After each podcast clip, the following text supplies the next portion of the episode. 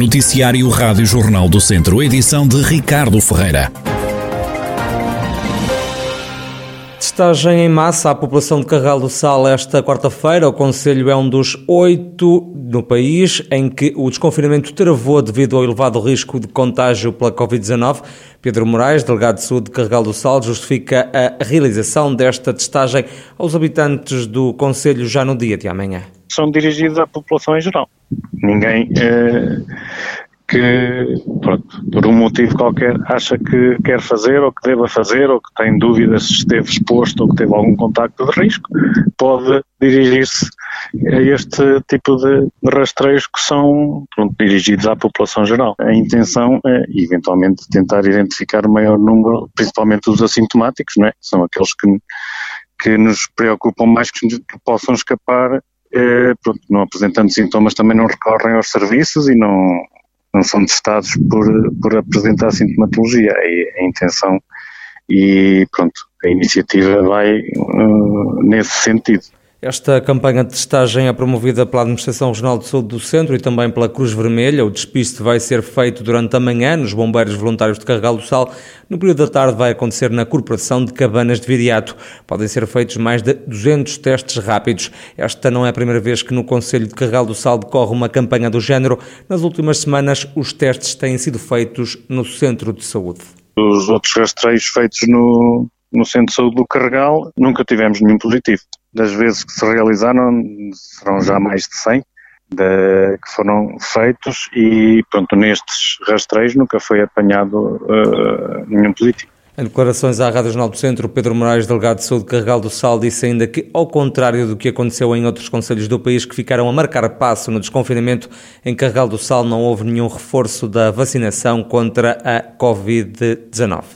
Arranca já nos próximos dias em Rezende a testagem em massa às pessoas que vão participar na apanha da cereja. A campanha vai começar em força em breve e antes vão ser testados os trabalhadores do setor agrícola, como explica o presidente da Câmara, Garcês Trindade. Nós pusemos à disposição, fizemos reuniões em todas as freguesias que têm cereja, que fazem apanha da cereja, fizemos reuniões com todos os produtores e eh, disponibilizámos eh, testes, portanto, o modo de fazermos os testes, isto, isto também com o conhecimento da Autoridade de Saúde Local, como é óbvio, e, e, portanto, e vamos proceder a, esses testes, enfim, muito brevemente, né? a apanha deve estar quase a começar, de maneira que, a começar em, ritmo, porque já há alguma cereja, não é?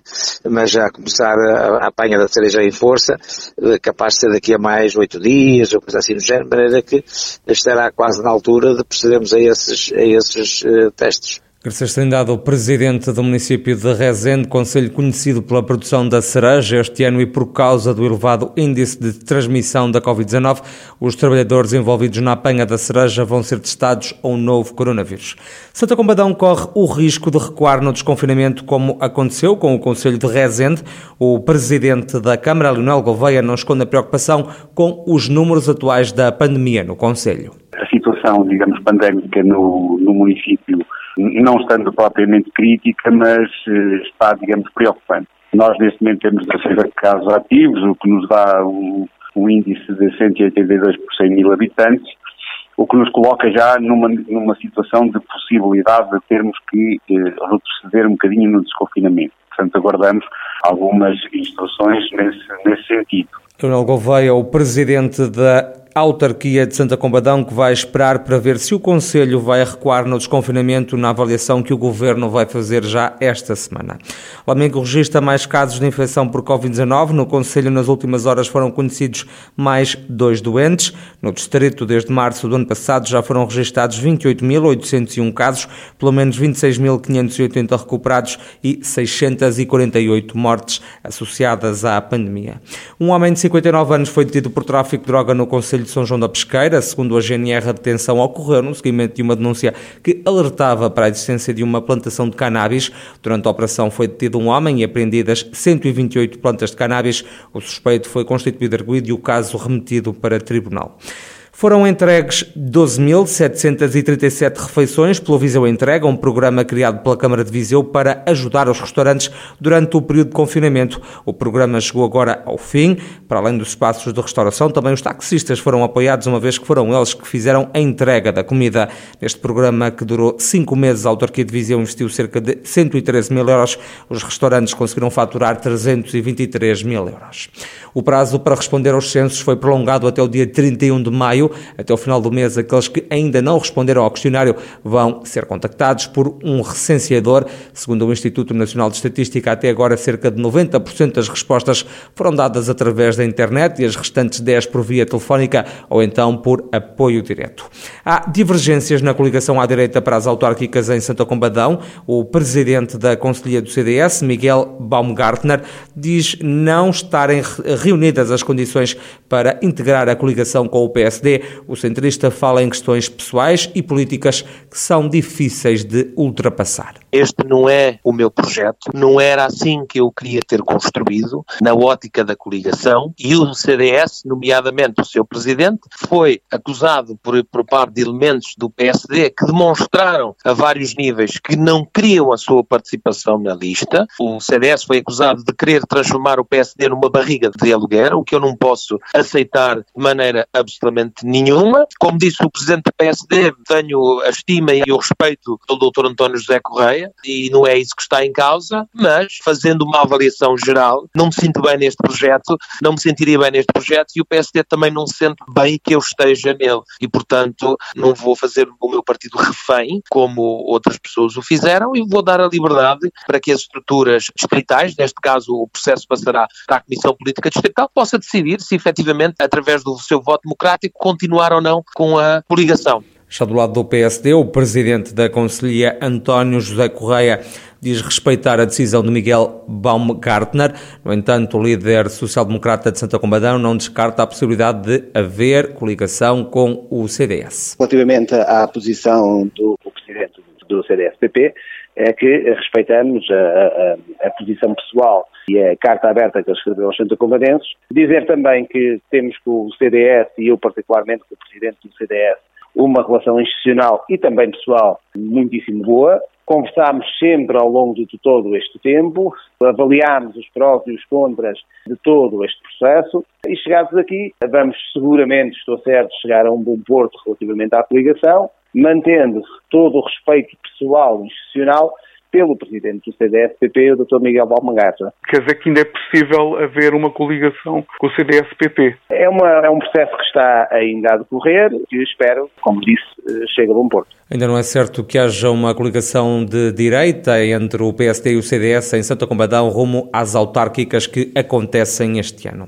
A Junta de Freguesia do Campo em Viseu apresentou uma candidatura para receber o selo de Ecofreguesia do século XXI, um galardão a que se junta a atribuição da bandeira verde da Associação Bandeira Azul da Europa. O presidente da freguesia, Carlos Lima, detalha os projetos ligados ao ambiente que estão a ser concretizados na localidade a questão da, da, identificação das espécies, a plantação de árvores, criação de espaços verdes, a colocação de cinzeiros em zonas mais vulneráveis, os aumentos de ecopontos têm sido muito exponencial, papeleiras em todas as praias de autocarro, portanto, temos uma ação que é vamos varrer o monte, portanto, vamos limpar o monte de Santa Luzia daqueles detritos que eventualmente resíduos abundem por lá, embora ele esteja a ser muito, muito bem tratado. E, portanto, por exemplo, no orçamento participativo, portanto, como, como é do conhecimento geral, temos o orçamento participativo, temos um, um projeto que foi o vencedor em 2009 e que já está pronto e que será muito em breve colocado em prática, que é o Monte Verde Ativo, que é no Monte Santa Luzia, será situado no Monte Santa Luzia, para a prática de esportes de contacto com a natureza, assim como também já temos preparado aqui um, uma nova candidatura, já o fizemos, do Jardim da Água, é um elemento importantíssimo da nossa freguesia e muito abundante da nossa freguesia e um bem muito precioso. Carlos Lima, o presidente da Junta de Freguesia do Campo, em Viseu, que quer ser uma ecofreguesia do século XXI. E os bombeiros voluntários de Vozela receberam esta manhã uma viatura de apoio que foi oferecida por uma empresa do setor energético. O comandante da corporação, Joaquim Tavares, explica que veículo é este. Isto é uma viatura que tem características próprias por ter só três lugares. Eh, por exemplo, para um veículo de combate a incêndios, eh, terá que ser de 5 lugares, não é? Por isso vamos adaptar, se calhar, com um kit que, dá, que será um multiuso, dará para eh, ter um kit de desencarceramento, um kit com material de resgate e um kit de combate a incêndios. E conforme as necessidades, será só alterar, mudar o kit e está pronta. Poderemos também avançar para uma viatura de, para, para, para o comando. Para, embora a gente já temos viaturas, mas também eh, não será demais. Pronto, temos várias ideias, vamos agora ver qual é o vai ser como multifunções. Multifunções, sim, serão uma viatura para isso. O carro foi entregue pela E-Redes, Distribuição de Eletricidade, no âmbito do programa do Ar para Proteger, como explica Catarino Alves, o diretor da Zona Centro desta empresa. Do Ar para, para, para Proteger é uma iniciativa já, que já, já, já, já vai no quarto ano. Esta viatura diz respeito ao ano 2020, só está agora a ser entregue por causa das questões da pandemia que vivemos. Portanto, nós era para termos entregue esta viatura em novembro, dezembro do ano passado, não o fizemos pelas razões que todos conhecemos. Depois entrou janeiro, que foi o pior mês que nós tivemos, infelizmente, em Portugal com a pandemia. E, portanto, estamos a chegar agora, esperemos que ainda vá tempo para o, para o verão, mas dizer de facto é o quarto ano que nós temos este tipo de iniciativa. Este ano vamos doar 16 viaturas. Este programa Doar para Proteger tem como objetivo apoiar instituições que desenvolvem atividades na proteção da floresta, a limpeza de vegetação ou então na reflorestação.